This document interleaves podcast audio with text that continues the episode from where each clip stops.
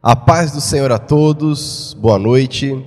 E após esse louvor maravilhoso, vamos agora passar o momento da palavra, da ministração, do estudo, porque nós cremos que a palavra é poderosa, ela é viva, é eficaz. A palavra revelada é o que nos sustenta. Eu te convido a, nesse momento, orarmos para consagrarmos esse período. Eu peço que você foque agora a sua atenção que você realmente traga, conforme diz a palavra, cativo todo entendimento à obediência do Senhor Jesus. Amém? Oremos então, Pai da glória, santo, querido, maravilhoso Deus. Tu és bom, tu és fiel, tu és o nosso Senhor e Salvador, tu és o nosso bom pastor, tu és o nosso mestre. Senhor Deus, ainda na tua presença neste culto, após louvarmos e adorarmos a ti, Trazemos agora ao Pai querido cativo o nosso entendimento, para que realmente a nossa atenção esteja voltada para a compreensão, para a recepção da tua verdade. Cremos que a tua palavra é a verdade, cremos que a verdade liberta. Cremos que teu Espírito Santo é poderoso e bondoso para nos ensinar todas as coisas. E é isso que nós pedimos agora, Espírito Santo, que o Senhor nos conduza nessa compreensão, que o Senhor nos conduza com essa sabedoria para recebermos tudo o que o Senhor tem para nós. Eu oro, nós oramos gratos a Ti por tudo que o Senhor já fez e por tudo que o Senhor está fazendo e tudo pelo que nós cremos que o Senhor fará. Em nome de Jesus. Amém. Glória a Deus. Meus irmãos, eu quero compartilhar nessa noite um texto que está no Evangelho, escrito por Marcos, especificamente o capítulo de número 2. Eu gosto muito deste Evangelho de Marcos, porque ele traz um, uma descrição do Senhor Jesus uma, de uma forma que nos mostra o quanto ele era ativo, prático, direto, dinâmico ao fazer a obra do Senhor. É interessante porque, ao analisar cada um dos evangelhos, nós percebemos que de fato são quatro perspectivas dos mesmos fatos, muitas vezes, mas demonstra ali a particularidade, a capacidade de cada um dos evangelistas em realmente nos narrar conforme a sua forma de ver, o seu entendimento, porém, sempre com a unidade do Espírito Santo e a capacitação do alto.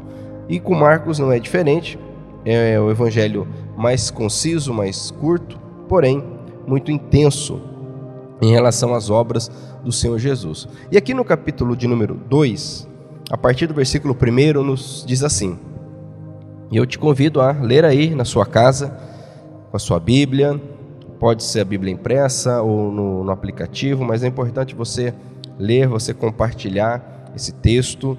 É, é importante que você interaja conosco aí. Não sei se você está assistindo pelo Facebook, pelo YouTube, mas é importante essa interação porque, primeiro, que nos prende, nos ajuda a participar do culto. Segundo, porque nos ajuda a divulgar a obra. Isso é muito importante. Uma forma de divulgarmos, evangelizarmos hoje através das redes sociais. E quando você está participando aí pelo chat é, ou compartilhando de alguma forma, isso demonstra realmente que há um movimento acontecendo ao redor desse culto, dessa mensagem. Então anote aí Marcos capítulo 2, versículo 1 diz: Alguns dias depois, Jesus voltou para a cidade de Cafarnaum e logo se espalhou a notícia de que ele estava em casa. Muitas pessoas foram até lá e ajuntou-se tanta gente que não havia lugar nem mesmo do lado de fora, perto da porta. Enquanto Jesus estava anunciando a mensagem, trouxeram um paralítico ele estava sendo carregado por quatro homens. Mas, por causa de toda aquela gente, eles não puderam levá-lo até perto de Jesus. Então fizeram um buraco no telhado da casa, em cima do lugar onde Jesus estava, e pela abertura desceram o doente deitado na sua cama. Jesus viu que eles tinham fé e disse ao paralítico: Meu filho, os seus pecados estão perdoados. Alguns mestres da lei que estavam sentados ali começaram a pensar: o que é isso que esse homem está dizendo? Isso é blasfêmia contra Deus. Ninguém pode perdoar pecados, só Deus tem esse poder. No mesmo instante, Jesus soube o que eles estavam pensando e disse: Por que vocês estão pensando estas coisas? O que é mais fácil dizer ao paralítico? Os seus pecados estão perdoados ou levante-se, pegue a sua cama e ande? Pois vou mostrar a vocês que eu, o Filho do homem, tenho poder na terra para perdoar pecados. Então disse ao paralítico: Eu digo a você, levante-se, pegue a sua cama e vá para casa. No mesmo instante, um homem se levantou na frente de todos, pegou a cama e saiu. Todos ficaram muito admirados e louvaram a Deus, dizendo: Nunca vimos uma coisa assim. Amém. Anote essa última frase: Nunca vimos uma coisa assim. Eu vou dizer mais uma vez para você, anote aí, presta atenção, grife, depois você compartilha na tua rede social. Nunca vimos uma coisa assim. Glória a Deus. Amados, esse texto, eu gosto muito dele, porque nos mostra o que é fé, o que é atitude. Nos narra a história desses homens que não pararam por nada, não ficaram simplesmente presos à circunstância. Aqui o Senhor Jesus então está em casa. Olha que interessante, esse milagre aconteceu na casa do Senhor Jesus. Ele estava na casa dele, em Cafarnaum. Se você não sabia, o endereço do Senhor Jesus aqui nos diz: olha só, voltou para a cidade de Cafarnaum e logo se espalhou a notícia de que ele estava em casa. Qual era o endereço de Jesus nesse contexto? Cafarnaum. Estava em casa. E a Bíblia nos narra, é interessante, que este evangelho traz algumas particularidades acerca do ministério do Senhor Jesus Cristo. Entre outros, nos diz, por exemplo, em, um, em determinada passagem, aqui mesmo em Marcos, que o Senhor Jesus não tinha tempo nem para comer. Tamanha, tamanho o, a multidão que o procurava, o cercava para ouvi-lo e para receber ali o toque, a cura, a salvação da parte dele. E aqui não era diferente. E a Bíblia nos narra aqui que quatro homens, imagine a cena agora, quatro homens, quem sabe você e mais três amigos seus, levando um quinto homem numa maca, esse homem paralítico. E sabiam, crendo, eles creram, eles tinham no coração a convicção de que se o Senhor Jesus, de alguma forma, tivesse contado com aquele homem, ele seria curado. Alguma coisa ia acontecer, eles tinham essa convicção. Então esses quatro homens se dispuseram a levar esse paralítico até lá. Então nós temos aqui essa situação onde, onde quatro homens estão levando essa maca com um paralítico. E agora você imagine a cena, uma multidão. Eu não sei, você já, já esteve em uma feira, em um evento, em um culto, enfim, um show. Você sabe o que é uma multidão. E quem sabe você já tentou passar por ela. O quão difícil é. Agora você imagine você e mais três levando um quinto homem na maca. A dificuldade, o desgaste, o estresse, a ansiedade para chegar até o Senhor Jesus. E eles não conseguiram pelo caminho convencional. E o primeiro ponto que eu destaco aqui: nem sempre nós conseguiremos chegar a Deus, nem sempre nós alcançaremos o que Deus tem para nós indo pelo caminho convencional. Entenda que o Senhor Jesus atua das mais diversas formas. A Bíblia nos diz que Cristo, que Deus, com a sua multiforme graça, a graça do Senhor se manifesta de maneiras variadas. E um dos erros da religiosidade falsa, da religiosidade atrasada, é limitar o agir de Deus em métodos em maneiras. Há uma frase interessante que nos diz assim. Eu não vou citar o autor que eu estou na dúvida, mas a frase diz assim: que tradicionalismo é a fé morta do que ainda, do, dos que ainda estão vivos. Porém, tradição é a fé viva dos que já morreram. Há uma diferença entre tradição e tradicionalismo. O tradicionalismo ele é morto ainda que as pessoas que o professem estejam vivas. Já a tradição, o evangelho, a palavra deixada e revelada nas escrituras é a tradição. Porém, é uma fé viva. Ela não está amarrada, presa a métodos, a circunstâncias, a vestimentas, a locais.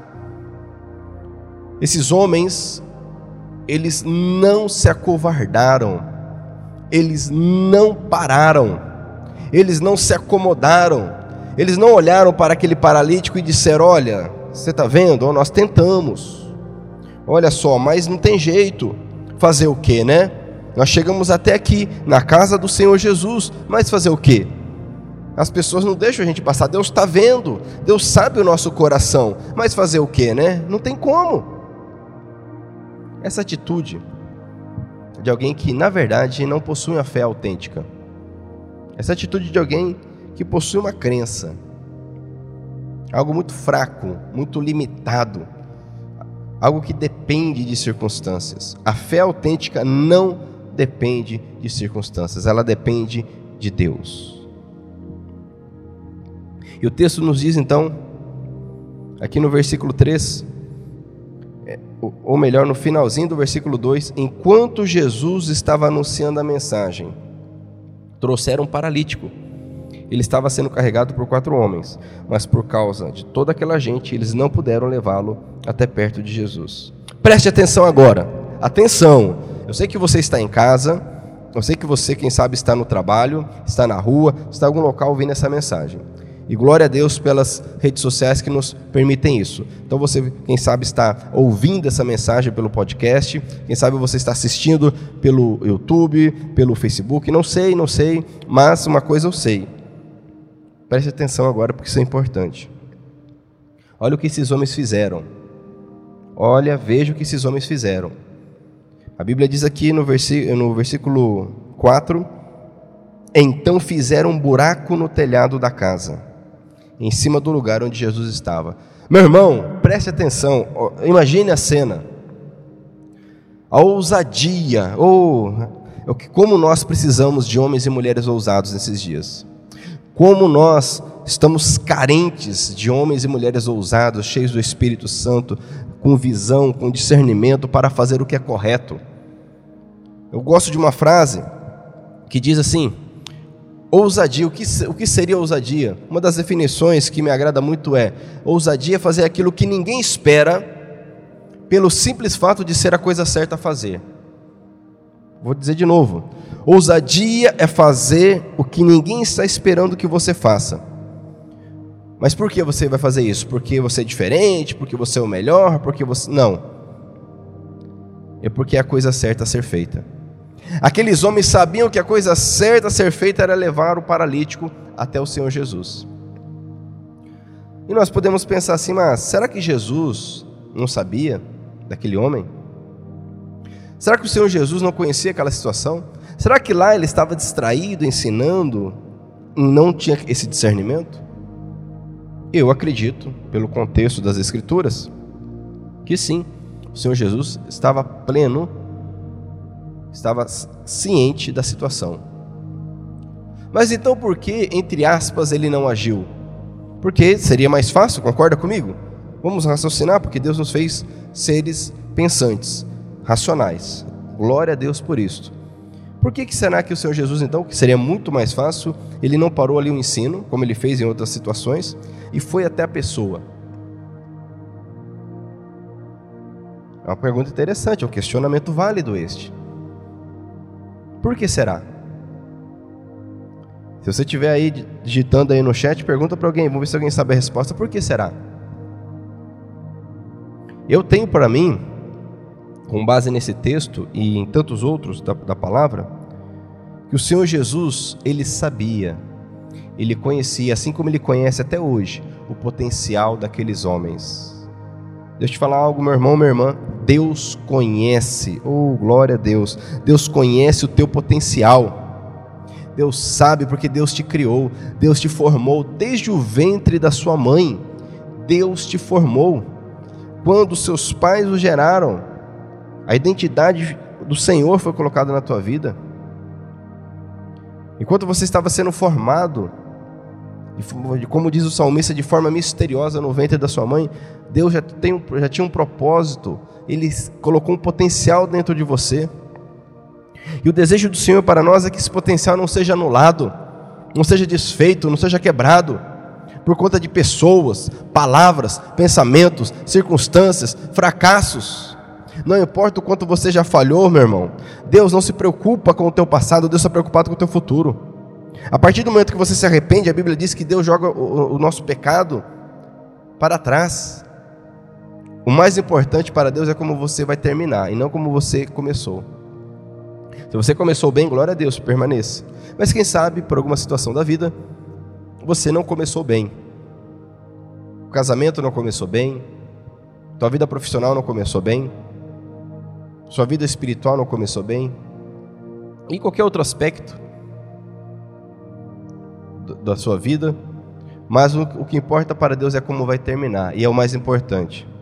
Deus sabia o potencial daqueles homens, Deus sabe o teu potencial. O Senhor Jesus esperou porque ele sabia, ele queria mostrar para aqueles homens e para os demais que estavam olhando, porque as pessoas ficam olhando, ficam observando.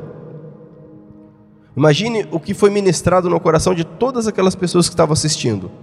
Imagine as pessoas vendo aqueles homens subindo, porque imagine a cena. Você acha que isso foi rápido? Tente subir em cima de uma casa.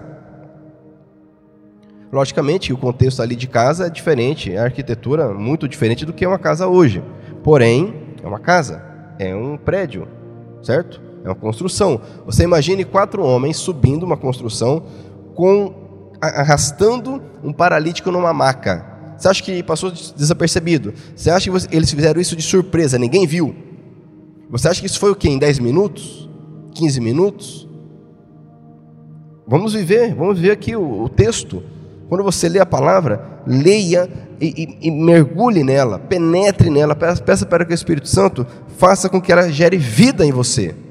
Que não seja apenas uma história. Imagine essa cena.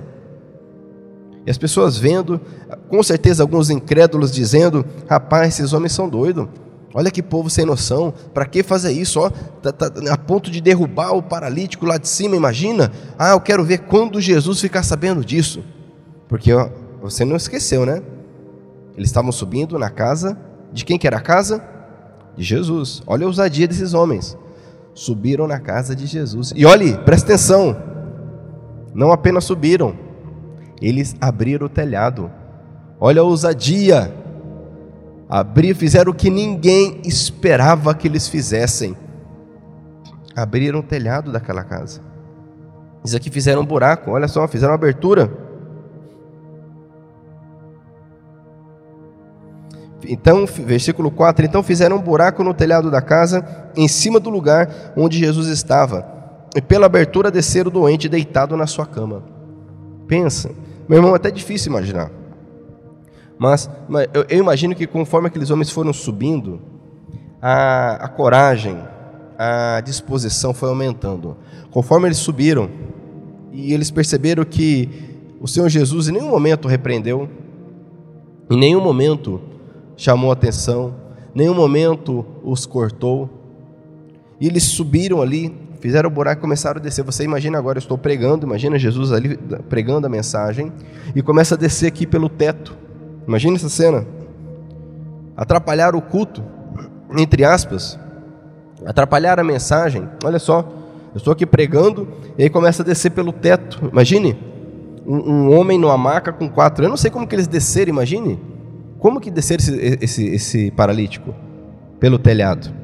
Imagine a cena, parou tudo. Parou, Jesus parou ali, ainda que Jesus continuasse pregando, você acha que as pessoas estavam prestando atenção? Isso é inusitado, isso é diferente, isso é único. Meus irmãos, nesse período que estamos vivendo de pandemia, de isolamento, restrições, onde não podemos nos reunir como gostaríamos, em grandes multidões, em grandes cultos presenciais. Nesse momento tão difícil para alguns, né, no, no contexto profissional, financeiro, essa é a hora. Essa é a hora de atitudes ousadas, atitudes de fé, atitudes de coragem. A hora é agora. O Senhor, quem sabe você está pensando assim: ah, mas Deus está vendo, não está fazendo nada. É porque Deus sabe o teu potencial. A hora que o teu potencial alcançar o limite, Deus vai agir. Até lá, cabe a você, meu irmão, cabe a você, minha irmã, agir, tomar atitude, porque o Espírito Santo de Deus está em você. Amém? O Espírito Santo do Senhor está sobre a tua vida. O Senhor Deus está aguardando nesse período que a igreja se manifeste com coragem e ousadia. Enquanto alguns estão e não tome isso como ofensa, pelo amor de Deus, mas realmente como uma observação, um cuidado com a tua vida. Enquanto muitos estão agora pensando, né, esperando passar, não, quando passar essa, essa pandemia, quando passar essa situação, tudo vai voltar ao normal. Será que vai? Seja ousado, seja corajoso, seja ousada, seja corajosa saia da zona de conforto, comece a fazer coisas novas. Deixa eu fazer uma pergunta para você. Qual foi a última vez que você fez algo pela primeira vez? Olha que pergunta interessante. Qual foi a última vez que você fez algo pela primeira vez? Deus está aguardando que você faça coisas pela primeira vez. Deus está aguardando de você atitudes novas para que você perceba o teu potencial em Deus, para que você cresça mais um nível. Nós crescemos, nós vivemos, nós passamos pela vida e precisamos crescer, aumentar o nível, de nível em nível. Infelizmente, a maioria esmagadora das pessoas para. Chega num, num local de conforto e para. Outros, nem mesmo num local de conforto, mas para. Esse é o momento para fazermos a diferença. Aqueles homens viram aquela circunstância, eles poderiam ter pensado assim: bom, vamos fazer o seguinte, vamos esperar essa multidão ir embora, porque também essa multidão não vai ficar aqui para sempre. Nós podemos aguardar essa multidão. Pensa, meu irmão, analise isso. Não, uma pessoa posicionada em Deus sabe quando é o tempo de agir. Ela sabe quando é o tempo de fazer a diferença, ela sabe quando é o momento de ter a atitude correta. E ela não se acovarda. Aqueles homens foram ousados a ponto de abrir um buraco no telhado da casa de Jesus. Será que você teria essa coragem? Essa ousadia? Aquela multidão olhando? Porque não foi feito algo às, às escondidas, à noite, quando ninguém está observando. Foi no meio da multidão. E como eu disse e reforço, com toda certeza, muitas pessoas ali começaram a criticar, começaram a apontar o dedo, começaram a taxá-los de loucos, dizendo que faltava respeito, faltava temor, que não poderia ser dessa forma, onde já se viu se Jesus quisesse curá-lo, já teria curado. Se Jesus quisesse fazer alguma coisa, sairia aqui e faria. Você acha que ninguém pensou dessa forma? Seja forte, seja corajoso. É o que a palavra nos diz várias vezes. Seja forte, seja corajosa. É o que a palavra do Senhor nos diz inúmeras vezes. E a palavra do Senhor nos diz de forma maravilhosa. Versículo 5: Jesus viu que eles tinham fé e disse ao paralítico: Meu filho, os seus pecados estão perdoados. Olha que interessante. Jesus viu, ele observou que eles tinham fé. E por que, que estou enfatizando isto? Porque, amados, a fé, ela precisa demonstrar ela precisa ser manifesta em frutos, em obras. Tiago já nos escreve com muita autoridade dizendo que a fé sem obras, ela é morta. A fé sem obras de nada adianta. A fé sem obras não é fé. Jesus viu. E por que isto é importante de ser enfatizado? Porque muitas pessoas ficam naquele engano. Ah, mas ah, Deus sabe o que, eu, o que eu pensei, Deus sabe a minha intenção. Olha, Deus sabe que realmente, se fosse por mim, ah, eu, eu. Não. Cadê a atitude? Se aqueles homens tivessem parado na multidão, ninguém iria criticá-los. Quem iria criticá-los? Se eles, por exemplo, parassem ali e falassem: olha, realmente não tem como, né? Chegamos até aqui, é a vontade de Deus mesmo. Chegamos, não, não tem como entrar até lá. Se Jesus quisesse, ele viria até aqui fora, pregaria aqui. Afinal, ele está vendo essa multidão de gente. Por que, que ele está pregando dentro da casa? Ele poderia pregar aqui fora. Né? Essa mentalidade é, derrotista, conformada, essa coisa carnal, teimosa, medrosa. Essa atitude é, é se Deus quiser, ah, não, se a vontade do Senhor permitir, nós faremos. Porém, nós precisamos ter atitude, a compreensão do tempo de agir. E ainda que ninguém, essa é a questão aqui, ninguém perceba, mas você percebeu, faça. Porque nós temos a tendência de nos render à multidão, de nos render à maioria, de nos render ao que está ao nosso redor. Quer ver um exemplo? Quem sabe aconteceu hoje. A pessoa está no domingo em casa, sabe que tem o culto 19 horas. Aí está ali, tem várias pessoas na casa dela, né? Visita, amigos, também, muito embora nesse período aí de pandemia, não é bom ficar recebendo gente em casa, não, né? Mas a gente sabe que as pessoas recebem. E tá ali, e fica aquela coisa sem graça, ah, né? Vai começar o culto tal. Ah, não, depois eu assisto, é gravado mesmo. Olha a oportunidade perdida. Por quê? Ela sabe o que é certo. Ela sabe o que tem que ser feito, mas fez? Não fez. Por quê? Porque ninguém esperava isso dela. As pessoas esperavam o quê? Não, vamos ficar quieto aqui, tá bom, não, depois vê isso aí. A pessoa que tem fé, a pessoa usada, ela age de forma diferente. O que esses homens fizeram foi diferente, sim ou não? Ser mais um ali na multidão, querendo ouvir o Senhor Jesus, era, era tudo bem, que era algo até acima da média. É, muitos nem sequer foram lá ouvir Jesus. Os que estavam ali tinham a fé em Cristo. Mas você concorda comigo que a maioria ficou no, no, no comum? Enquanto esses homens, até porque a situação deles era diferente. A situação daquele paralítico era diferente, era preocupante, era desesperadora. Imagine a situação, sabendo que Jesus estava ali, sabendo que Jesus estava dentro de casa, sabendo que Jesus poderia tocá-lo. Imagine! Quem sabe essa, esse é o momento que você está passando agora. É diferente do meu, com toda certeza, assim como o meu é diferente do seu momento. Não haja como as pessoas agem. Não espere a maioria. Não se espelhe na maioria. Olhe para Cristo. Que Cristo seja o teu parâmetro. Que a voz do Senhor, Jesus disse que eu sou o bom pastor, Jesus disse lá em João. Eu sou bom pastor, e as minhas ovelhas ouvem a minha voz. Ele disse que o Espírito Santo nos ensina todas as coisas. Quem sabe Deus já está te falando, mas você olha ao redor, vê o que todo mundo está fazendo e se acomoda, se acovarda. Não faça isso. Seja valente, seja corajoso, seja ousado. Jesus viu a fé daquele, daqueles homens. E porque ele viu a fé, e não apenas, se Jesus viu, os outros viram.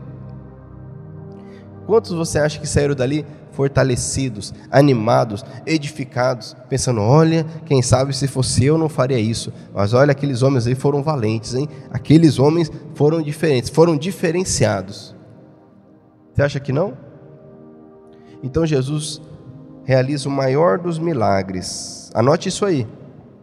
O maior dos milagres, o maior presente. Esses dias no nosso programa Homens Fortes em Tempos Difíceis, nós temos esse programa é, toda segunda-feira, às 23 horas, no horário de Brasília, no nosso canal, o canal do, da nossa comunidade, é, no YouTube, também pelo Facebook. Nós temos a estreia toda segunda nesse horário. E eu tive a oportunidade de falar do maior dos presentes. E qual que é o maior dos presentes? É o perdão. O maior presente que Deus pode nos dar é o perdão. Quem sabe alguém pensa assim: ah, não, é a salvação. Tá, mas a salvação sem o perdão dos pecados, ela não acontece. E também é o maior presente que alguém pode dar para outra pessoa: o perdão. E é tão importante que o Senhor Jesus nos ensina lá em Mateus capítulo 6, na oração do Senhor, conhecida como oração do Pai Nosso, que nós devemos orar dizendo: Senhor, perdoa as minhas ofensas, assim como eu perdoo aquele que me ofendeu. Olha a importância do perdão. E Jesus então realiza o maior milagre. Preste atenção nisso, meu irmão Porque, infelizmente, infelizmente, por conta é, de uma teologia água com açúcar, uma pregação água com açúcar que tem atacado a igreja do Senhor já há alguns anos, que desvirtua a verdade do Evangelho, que tem trazido ansiedade, tem trazido é, decepção, insatisfação com a verdade. Esse evangelho que diz que a bênção do Senhor é financeira, que a bênção do Senhor é material. Isso é uma consequência. Isso não é o mais importante nem de perto. O maior milagre é o perdão dos pecados. Jesus faz então um maior milagre. Ele diz aqui: Meu filho, os seus pecados estão perdoados. Preste atenção. Aquele homem era paralítico, doente. As pessoas olharam aquilo, quem sabe alguém pensou: é, foi muito bom o que eles fizeram, mas, né, vai voltar para casa do mesmo jeito, carregado pelos outros quatro, porque Jesus não curou. Jesus sabia, presta atenção. Jesus sabia que de nada adiantaria voltar para casa andando. De nada adiantaria andar, chegar, voltar para casa andando se não voltasse perdoado. Sabe por quê? Ele até poderia ser curado. Eu não sei quantos anos ele viveria ainda, mas chegaria um momento na sua vida que ele morreria, como todo mundo. Então, ele estaria diante do Criador Assim como eu um dia estarei diante do Senhor, assim como você um dia estará diante do Senhor, creia ou não creia, aí não vai fazer diferença alguma. Estaremos diante do Senhor, e aí? De que adiantaria aquele homem ter sido curado se os seus pecados não forem, não tivessem sido perdoados? O maior milagre, o maior presente, a maior bênção, meu irmão, não é uma casa, não é um carro, não é um emprego, não é nem saúde. Porque tudo isso passa tudo passa. Mas o perdão dos pecados, que nos possibilita a salvação, nos abre as portas do céu, nos possibilita sermos chamados filhos de Deus, porque Jesus Cristo, quando ele veio ao mundo, a Bíblia diz, porque Deus amou o mundo de tal maneira, de tal forma, que deu o seu único filho, para que todo aquele que nele crê não morra, mas tenha vida eterna. Jesus era o único filho de Deus. Mas João também nos narra, no capítulo 1, que aqueles que receberam o Senhor Jesus receberam o poder de serem feitos filhos de Deus. A partir de então nós temos filhos de Deus. Aquele que crê, aquele que recebe o Senhor Jesus na sua vida. Isso só é possível mediante o arrependimento. Aquele homem na maca, ele se arrependeu. Se ele não tivesse se arrependido, Deus não teria perdoado, porque isso contraria, contrariaria toda a palavra e Deus não se contradiz. Segue o texto, versículo 6. Alguns mestres da lei que estavam sentados ali começaram a pensar: que é isso que esse homem está dizendo? Isso é blasfêmia contra Deus. Ninguém pode perdoar pecado, só Deus tem esse poder. É, meus irmãos, é assim mesmo. Quando você faz o que é diferente, quando você faz o que ninguém espera que seja feito, e Deus age na tua vida, é assim mesmo. As pessoas, e aqui né, os mestres da lei, os religiosos falsos, né, os santarrões. É, tá vendo? Não é bem assim não. Ó. Vai voltar do mesmo jeito. Esse cara aí, ó, esse Jesus, isso aí não é Deus não. Isso aí, esse cara aí tá blasfemando contra Deus. Quem pode perdoar pecado é só Deus. Sempre será assim. Aqueles que não conseguem romper, aqueles que não conseguem ir além das aparências, além dos obstáculos, eles só criticam. Não aceitam o milagre, não aceitam a bênção, não aceitam a transformação de Deus em suas vidas e nem na vida dos outros. Não é Jesus. Versículo 8. No mesmo instante, Jesus soube o que eles estavam pensando e disse: por que vocês estão pensando nessas coisas? O que é mais fácil dizer ao paralítico: seus pecados estão perdoados? Ou levante-se, pegue a sua cama e ande? Pois vou mostrar a vocês que eu, o filho do homem, tenho poder na terra para perdoar pecados. Então disse ao paralítico: Eu digo a você, levante-se, pegue a sua cama e vá para casa. No mesmo instante, o homem se levantou na frente de todos, pegou a cama e saiu. Todos ficaram muito admirados e louvaram a Deus, dizendo: Nunca vimos coisa assim. Meus irmãos, Jesus então, agora sim, depois que aquele homem já estava salvo, depois que aquele homem já havia sido perdoado, para manifestar a glória dele na vida daquele homem, para manifestar o poder dele na vida daquele homem, então ele faz o milagre, que eu volto a dizer, não foi nem de perto o mais importante. Eu te digo isso por quê? Porque muitos de nós, quem sabe já vimos ou até fazemos, e a pessoa faz propósito, e faz oração, e faz jejum, e faz campanha, e faz isso, faz aquilo, por coisas. Mas não faz uma campanha de jejum, de oração, não faz um propósito, buscando arrependimento, transformação do coração, da mente. Se nós nos esforçássemos tanto como nos esforçamos para termos coisas,